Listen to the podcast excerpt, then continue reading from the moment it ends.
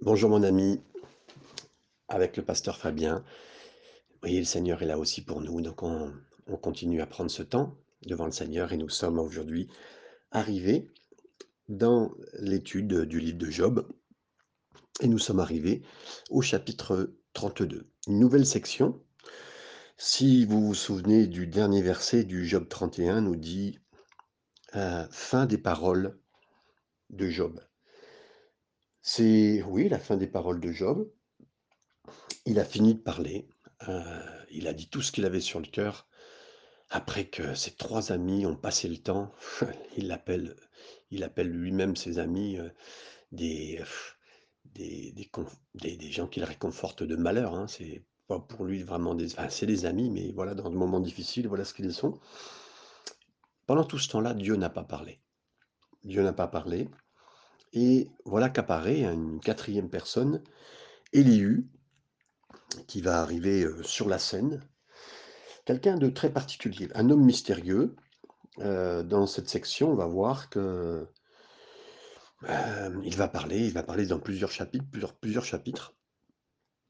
Et puis, euh, quand ça sera la section suivante, Dieu va arriver sur scène.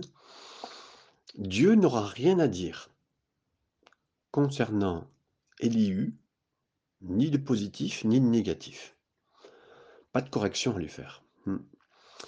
Euh, ça sera pareil pour Job. Job n'aura rien à dire sur euh, le concernant, Élihu. Et c'est particulier donc.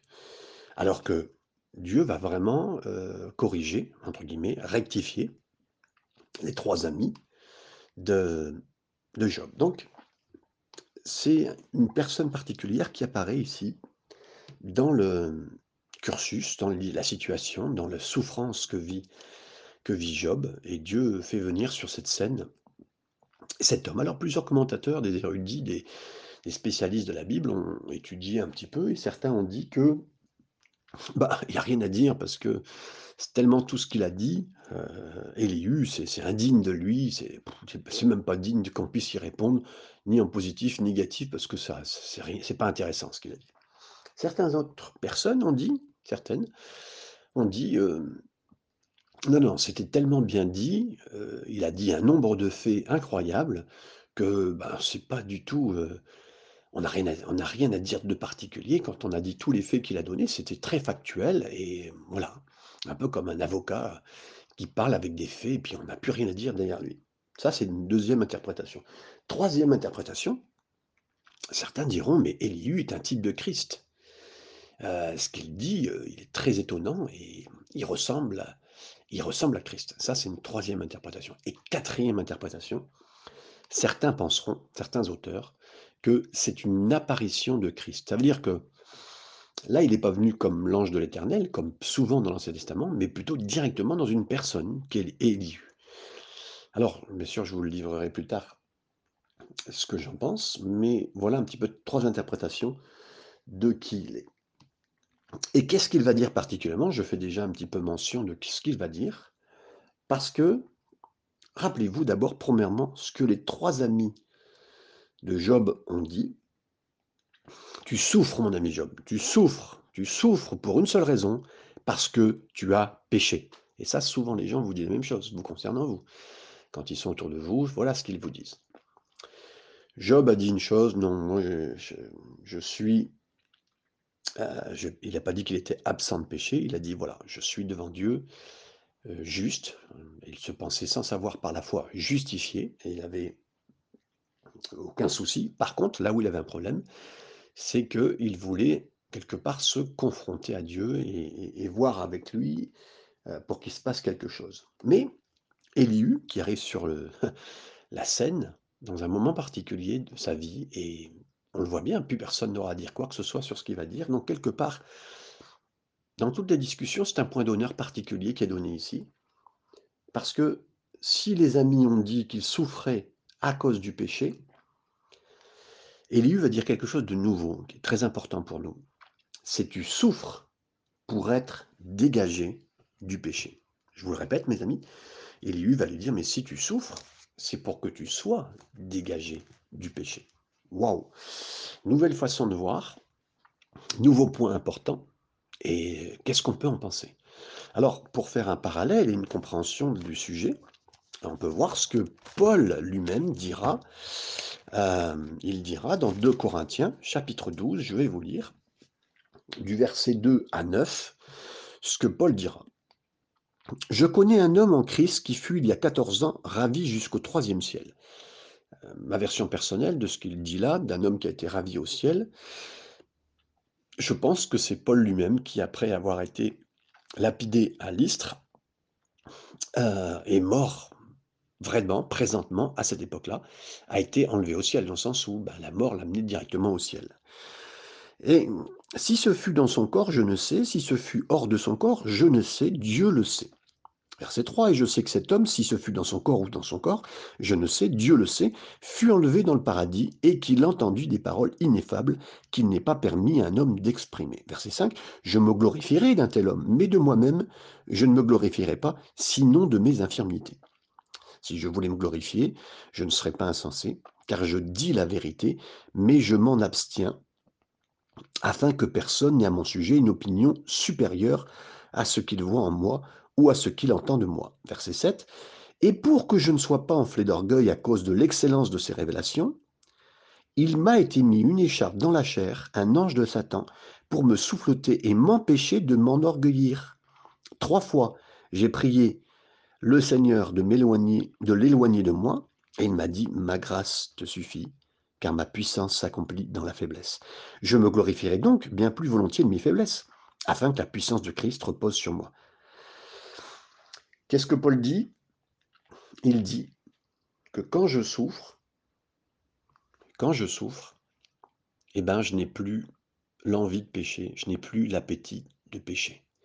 Quand je suis en pleine souffrance. Et alors rappelez-vous, il est en train de dire que quelqu'un, en son corps ou hors de son corps, il ne le sait pas, a été emmené au ciel et qu'il a eu donc des révélations de choses excellentes, incroyables, que personne ne peut décrire, hein, le troisième ciel. Donc c'est une dimension, euh, ce qu'on appelle le premier ciel, ce serait le ciel qui, sont, qui est au-dessus de nos têtes, entre guillemets. Le second ciel, ça serait euh, effectivement euh, ce qui dépasse la Terre et on va dire effectivement l'espace. Et le troisième ciel, ça serait le ciel lui-même, donc les cieux. Voilà, donc c'est un peu l'explication pour que vous sachiez. Et donc il dit, voilà, je connais un homme qui a été enlevé là, et c'est une révélation, parce que de vivre dans le ciel, je peux vous dire, si on avait quelques instants au ciel, on, aurait une vie totalement différente. Et c'est ce qui est arrivé d'ailleurs à Paul dans son exercice du ministère et dans tout ce qu'il a vécu, parce qu'il avait cette dimension du ciel.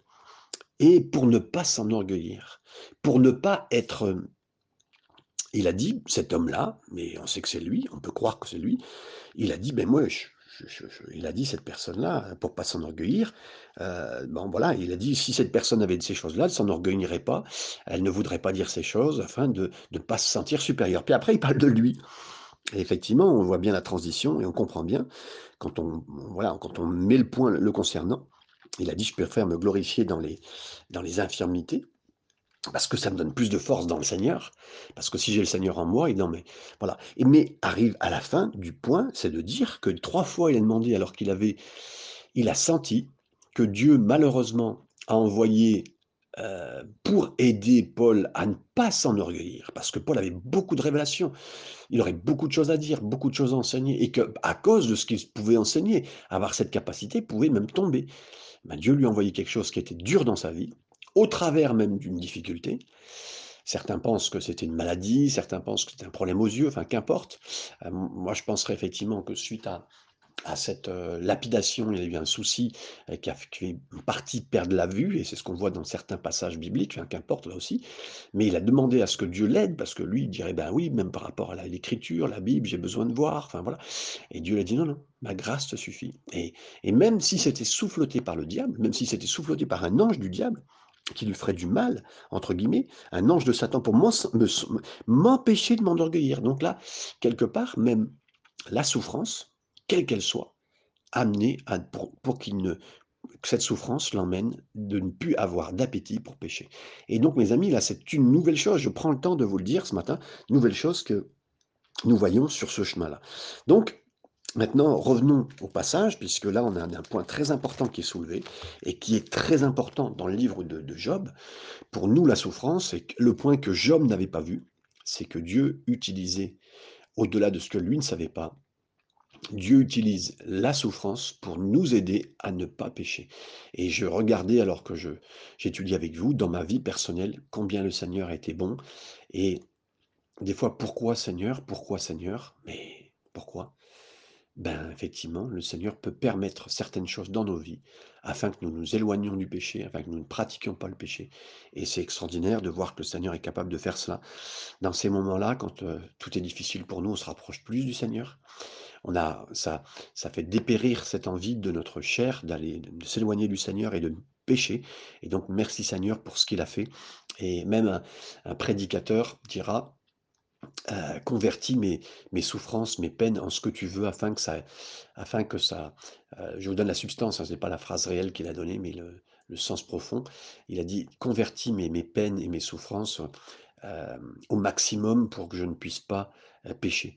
Et donc oui, je crois vraiment que Dieu veut nous aider dans tous les domaines. et s'il sait que je ne dois pas pécher dans tel ou tel domaine, des choses qui sont besoin dans ma vie, pour ne pas m'enorgueillir, Paul le disait, pour d'autres, ça pourrait être la sensualité, pour d'autres, un autre domaine. Alors la fierté, l'orgueil, vous savez que c'est ce qui a, fait dégager le diable du ciel. Hein, donc voilà. Donc mes amis, voilà le début de ce chapitre, mais c'est important de prendre le temps de la compréhension par rapport à ça. Versets 1 et 2, ces trois hommes cessèrent de répondre à Job parce qu'ils se regardaient comme justes. Alors s'enflamma de colère Élihu, fils de Barakil de Buz, de la famille de Ram. Sa colère s'enflamma contre Job parce qu'il se disait juste devant Dieu. Euh, donc le fait ici, on parle de la généalogie du pédigré de d'Élihu qui a été donné, qui signifie euh, il n'était pas connu par rapport aux autres, c'est obligé. Si on donne un petit peu l'explication de quelle famille il est, de quelle généalogie, c'est pour dire justement qu'il n'était pas connu au départ par euh, les autres, comme les autres, par rapport à, Job. Et Elihu signifie il est Dieu. Elihu et, Barakel, euh, membre de sa famille aussi, signifie béni de Dieu.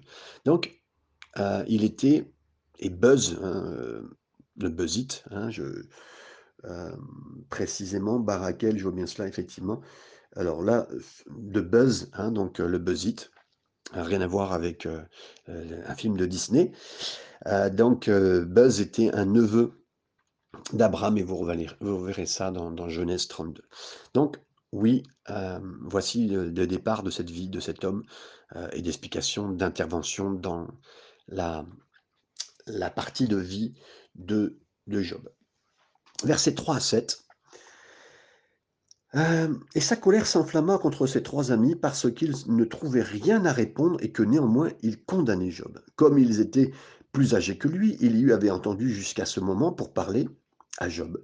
Mais voyant qu'il n'y avait rien, euh, qu'il n'y avait plus de réponse dans la bouche de ces trois hommes, Élihu s'enflamma de colère. Et Élihu fils de Barakel de Buzz, prit la parole et dit Je suis jeune et vous êtes des vieillards, c'est pourquoi j'ai craint, j'ai redouté de vous faire connaître mon sentiment. Je dis en moi-même Les jours parleront.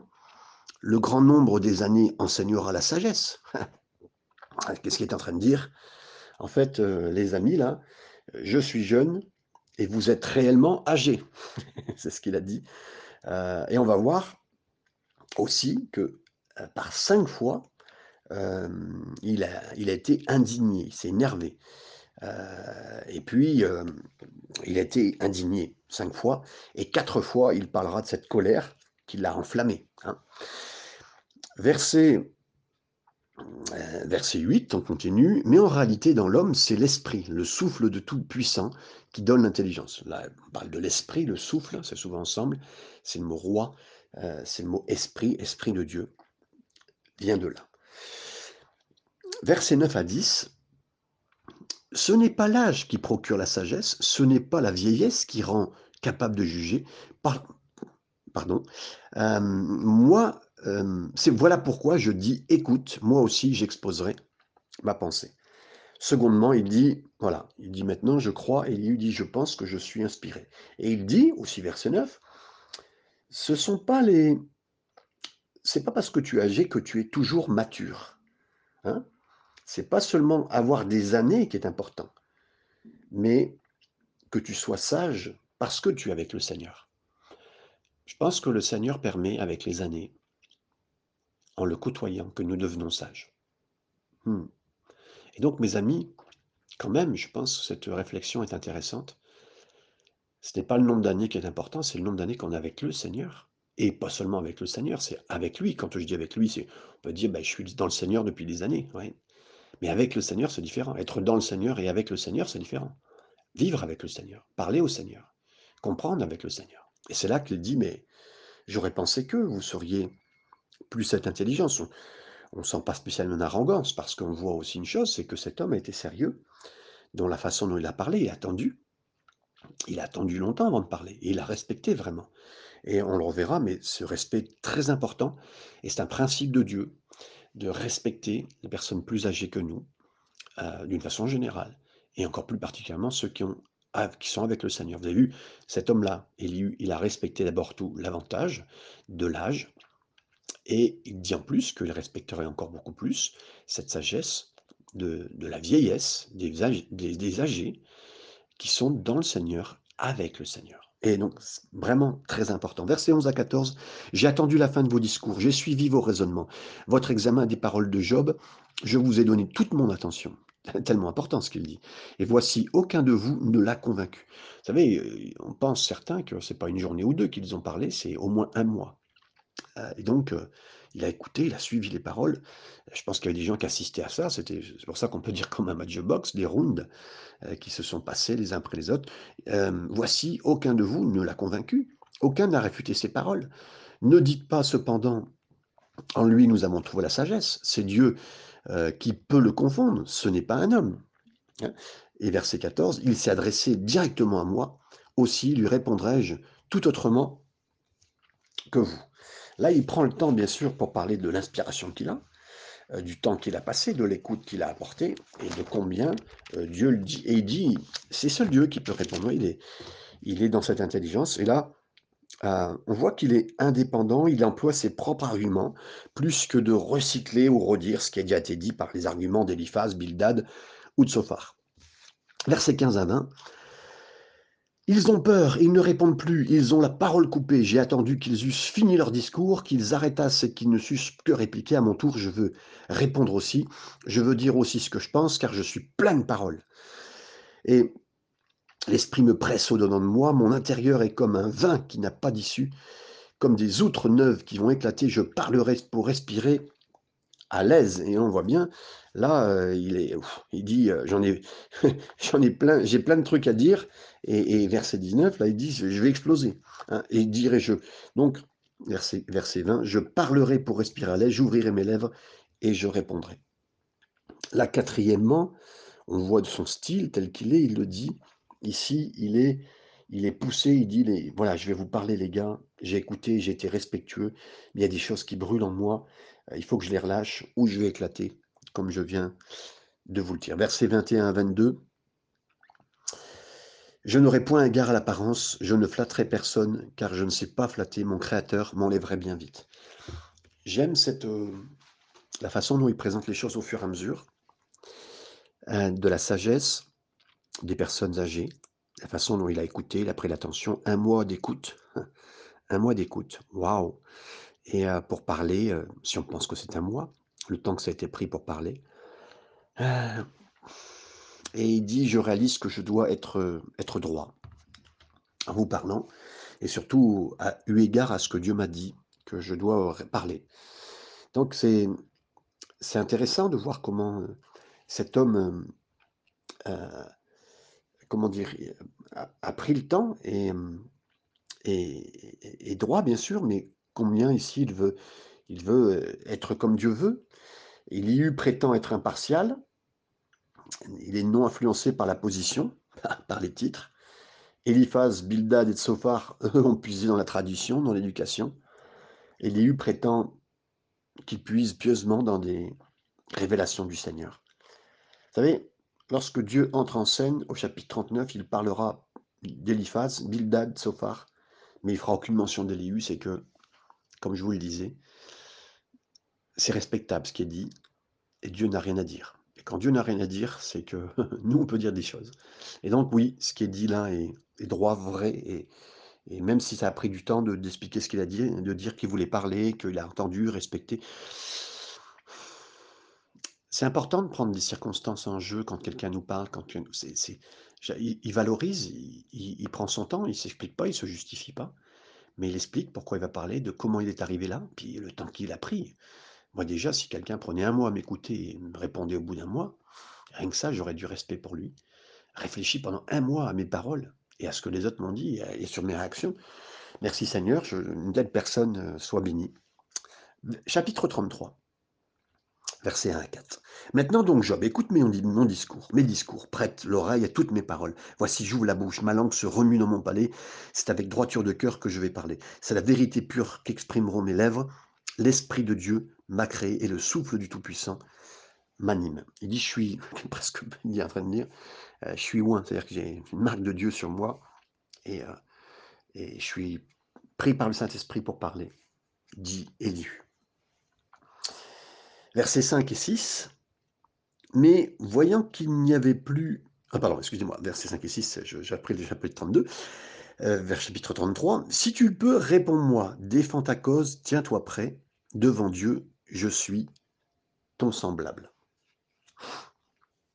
Il est en train de dire à Job, lève-toi et dis-moi. Hein. et euh, là, il reprend quelque chose que Job a dit. Je ne sais pas si vous vous souvenez, il a dit, euh, si vous vous rappelez, Job a demandé à, Dieu un homme pour parler à Dieu.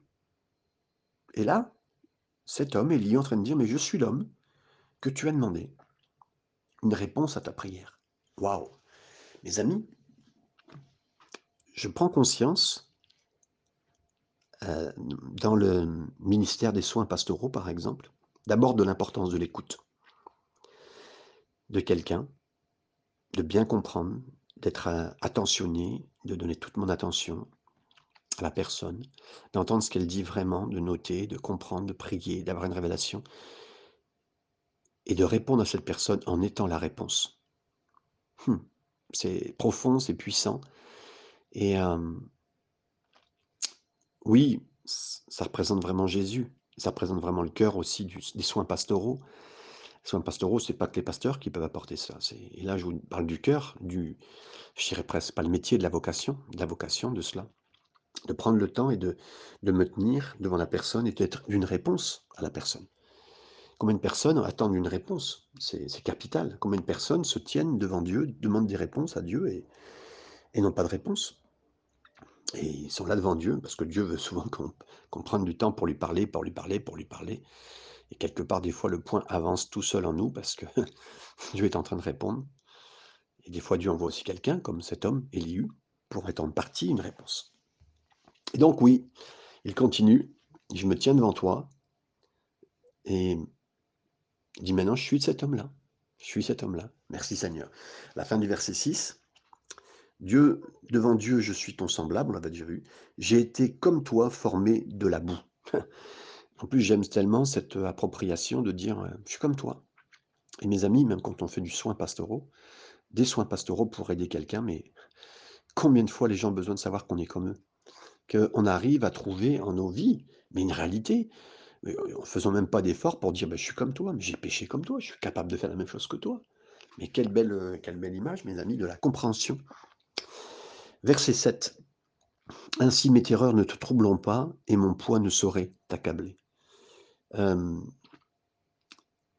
je ne vais pas venir, comme est en train de dire, je ne vais pas venir pour me mettre une charge sur toi.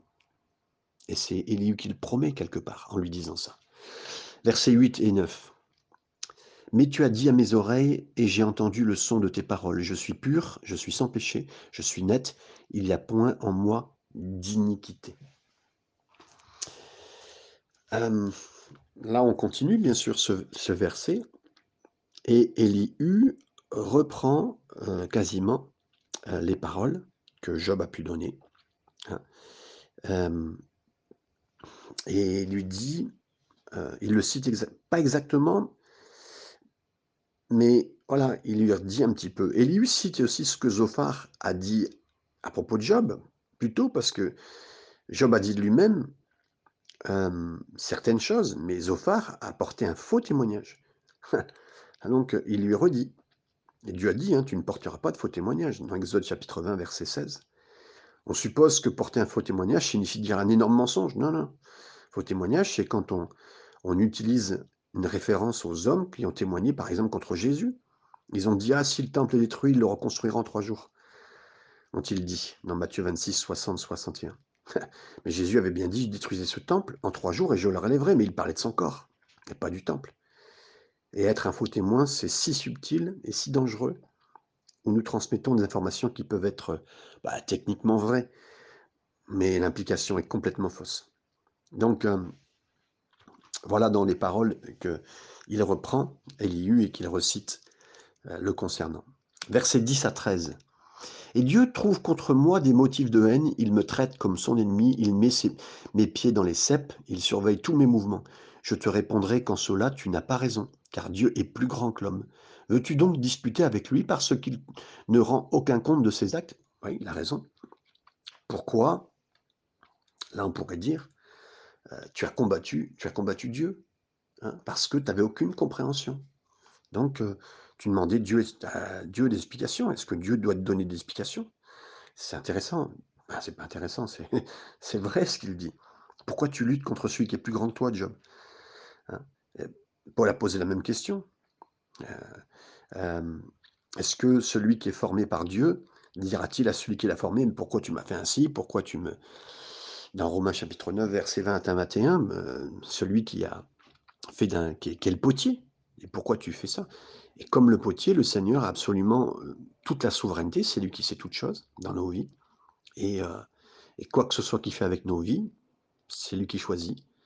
Ça sonne pas spécialement facile, ça même des fois fait peur, jusqu'à ce qu'on sache qu'on est dans les mains du Seigneur entièrement. Ce qu'il prépare est plus grand que ce qu'on voit. Et bien sûr, ces mains, vous les voyez, celles qui sont le potier, dans les mains de Jésus, vous voyez qu'il est le potier, mais vous voyez aussi les marques des clous pour moi. Et là, je, rencontre, je me rends compte de son grand amour me concernant. Versets 14 à 18. Dieu parle cependant tantôt d'une manière, tantôt d'une autre, et l'on n'y point point garde. Vous connaissez bien ces, passages. Il parle par des songes, par des visions nocturnes, quand les hommes sont livrés à un profond sommeil, quand ils sont endormis sur leur couche, alors il leur donne des avertissements et met le sceau à ses instructions afin de détourner l'homme du mal et, de le préserver de l'orgueil, afin de garantir son âme de la fosse et sa vie des coups du glaive. Euh, quatre fois dans ce chapitre, c'est là toute l'explication que je vous parlais dès le début du chapitre, concernant Éliu. Il va te dire, il va le dire, Éliu, Dieu te garde de la fosse. Dieu te garde de tomber. Dieu me garde, Dieu vous garde, Dieu me garde. Quand tu dors, et après continue, quand tu dors, Dieu te parle. Pourquoi Dieu nous parle? Parce qu'on lui parle toute la journée. Et des fois, c'est le seul moment où il peut nous parler. Certains se demandent pourquoi il ne dort pas la nuit. Là, je ne parle pas de, des, euh, mais c'est parce que c'est aussi une occasion que Dieu fait pour nous parler. Et, j'aimerais vous dire, Dieu va vous parler, et, laissez Dieu vous parler. Je ne sais pas comment ça se passer, je ne sais pas comment ça se passera entièrement pour vous parler, mais je sais qu'il va le faire. Et j'aimerais aussi rajouter que dans le coma, souvent Dieu fait un travail que ne voit pas. Si vous avez un proche, un ami, quelqu'un que vous connaissez, qui vit dans un coma en ce moment, mais Dieu fait un travail incroyable. C'est sûr, si vous avez un ami qui n'est pas croyant ou un ami chrétien et qui vit dans le coma, qui est dans le coma, lisez-lui la parole, priez pour lui, parlez-lui. Parce que Dieu est en train de travailler, mes amis. Dieu est en train de travailler. Verset 19. Par sa douleur aussi, l'homme est repris sur sa couche. Quand une lutte continue vient agiter ses os. Verset jusqu'au verset 22. Alors il prend dégoût le pain. Même les aliments les plus exquis, sa chair se consume et disparaît. Ses os qu'on ne voyait pas sont mis à nu. Son âme s'approche de la fosse et sa vie des messagers de la mort. Dieu travaille quand tu es dans ton lit, mon ami. Il te garde. À ces moments-là, tu penses à Dieu comme jamais. Et plus tu penses, et plus le Seigneur fera quelque chose et travaillera dans ton cœur. Dieu peut parler, Dieu peut bien sûr parler calmement au travers des, rêves, des visions. Il a été déjà dit dans ce passage, et euh, Dieu veut le faire, mes amis, ça c'est important. Mais il dit qu'il parle plus fort à travers les épreuves. Eliu dit la souffrance, elle n'est pas punitive. Job. Tu n'es pas puni pour le péché comme les trois autres l'ont suggéré, c'est préventif. La souffrance a pour but de t'éloigner d'une direction de péché, de quelque chose qui est dangereux, qui est nuisible. Et dans son œuvre du Seigneur, l'œuvre du Seigneur, la douleur est vraiment utilisée. C.S. Lewis, un, auteur, il a dit Le Seigneur nous chuchote dans nos plaisirs, nous parle dans notre conscience, mais nous crie dans notre douleur, nous crie dans notre douleur. Vous savez, on est sourd, mais là, Dieu a un but, prend un mégaphone pour nous parler un monde qui est sourd. La douleur a un but pour nous parler. Et euh, voilà, le Seigneur veut vraiment tout utiliser plus qu'on le pense dans, les éléments de nos vies. Verset 23, 26. Mais il se trouve pour lui un ange intercesseur, un d'entre les mille qui annoncerait à l'homme la voie qu'il doit suivre. Dieu a compassion et lui dit de, compassion de lui et dit à l'ange, délivre-le afin qu'il ne descende pas dans la fosse, j'ai trouvé une rançon. Et sa chair, plus de fraîcheur qu'au premier âge, il revient au jour de sa jeunesse. Il adresse à Dieu sa prière et Dieu lui est propice, lui laisse voir sa face avec joie et lui rend son innocence. Donc, pas seulement un rêve, pas seulement une façon de parler, mais il peut nous envoyer un interpréteur quelqu'un qui nous envoie pour, qui nous est envoyé pour nous aider. Hein. Quelqu'un, vous savez, et, et, là il le dit, quelqu'un va t'aider pour interpréter, et c'est lui qui interprète certaines choses. Et mes amis, merci Seigneur quand dans notre souffrance, quand dans les problèmes qu'on vit, quand on a parlé au Seigneur, qu'on ne sait plus, qu'on est coincé, que les gens nous ont accusés, là on est en pleine souffrance, et là Dieu nous envoie quelqu'un qui nous interprète. Mes amis, ô combien j'aime le Seigneur, j'aime les commentateurs bibliques parce que avant, ça n'existait pas les commentateurs bibliques. Là, c'est depuis maintenant 3 400, on va dire 2 300 années, on va dire que les commentateurs de la Bible sont importants parce qu'ils vous donnent des choses qu'ils ont eu sur leur cœur, ils les ont écrites et ça vient nous aider.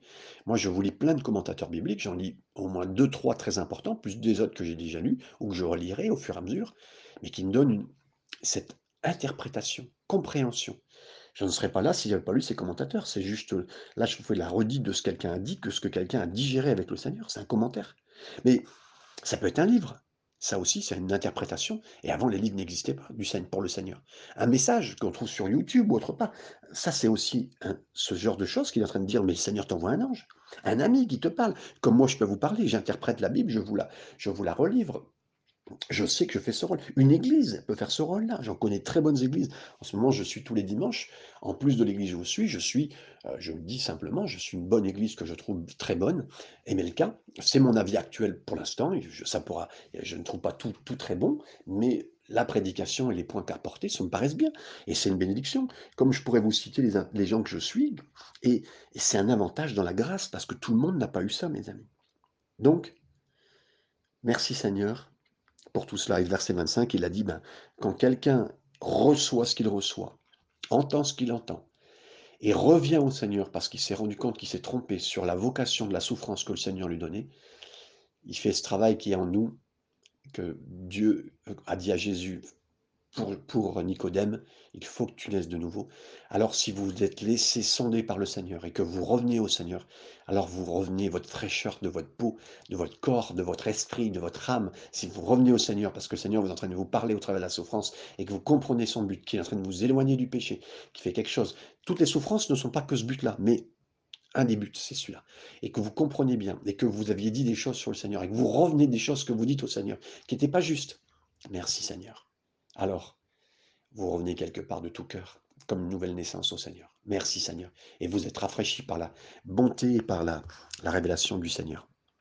Je finis avec les derniers versets qui sont donnés, en tout cas du verset 29 à, on venait de dire le verset 26, en verset 27 et 28, il chante devant les hommes et dit, j'ai péché, j'ai violé la justice, je n'ai pas été puni comme je le méritais. Verset 28, Dieu a délivré mon âme pour qu'elle ne trompe pas dans la fosse. Et ma vie s'épanouit à la lumière, c'est ce que je venais de vous dire. Si vous comprenez ce que le Seigneur est en train de faire en vous, alors vous comprenez qu'il est en train de vous délivrer de quelque chose, vous éloigner, qu'il est en train de sécher votre appétit pour euh, tomber dans telle ou telle chose qui serait une inclinaison de votre cœur. Merci Seigneur, il est bon, il est bon avec nous. Versets 29 à 33, les derniers versets. Voilà tout ce que Dieu fait, deux fois, trois fois avec l'homme pour ramener son âme de la fosse, pour l'éclairer de la lumière des vivants. Sois attentif, Job, écoute-moi, tais-toi, je parlerai. Si tu as quelque chose à dire, réponds-moi. Parle, car je voudrais te donner raison. Si, tu n'as rien à dire, écoute-moi, tais-toi, et je t'enseignerai la sagesse. Mes amis, Là, hem, il est bon dans ce qu'il dit même s'il dit: «Si tu as rien à dire, tais-toi», ben, il y a pas un problème d'arrogance, hein. Élihu fait bien. Il fournit une pièce importante du puzzle, la douleur a un but, la la peine a un but et si seulement il s'était arrêté à ce point-là, oui, il est inspiré par l'esprit, oui, cela accompagne, ça accompagne quelqu'un qui a une vulnéra vulnérabilité.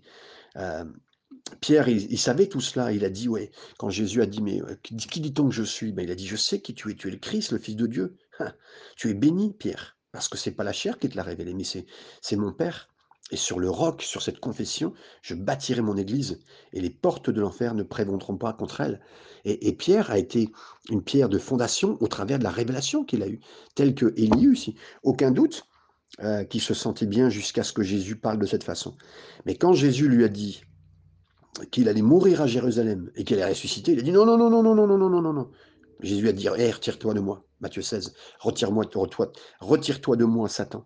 Jean nous dit que nous devons essayer, tester les esprits, parce que même s'il peut y avoir une révélation de quelqu'un ou une merveilleuse œuvre de l'esprit à travers quelqu'un, ça ne veut pas dire qu'ils ne peuvent pas faire demi-tour et partir dans une mauvaise direction. Pierre avait bien reçu une révélation du Seigneur de qui il était, un roc, il est devenu un roc au travers de la révélation qu'il a reçue. Il savait que c'était le Christ. Mais après, on doit prendre position dans l'épreuve qu'on vit. Et même si on entend quelque chose de douloureux de la part du Seigneur ou qui nous amènerait, ayons confiance en Seigneur, restons avec la foi dans le Seigneur. Mes amis, restons dans la foi dans le Seigneur. Que le Seigneur vous bénisse encore dans cette journée. Amen.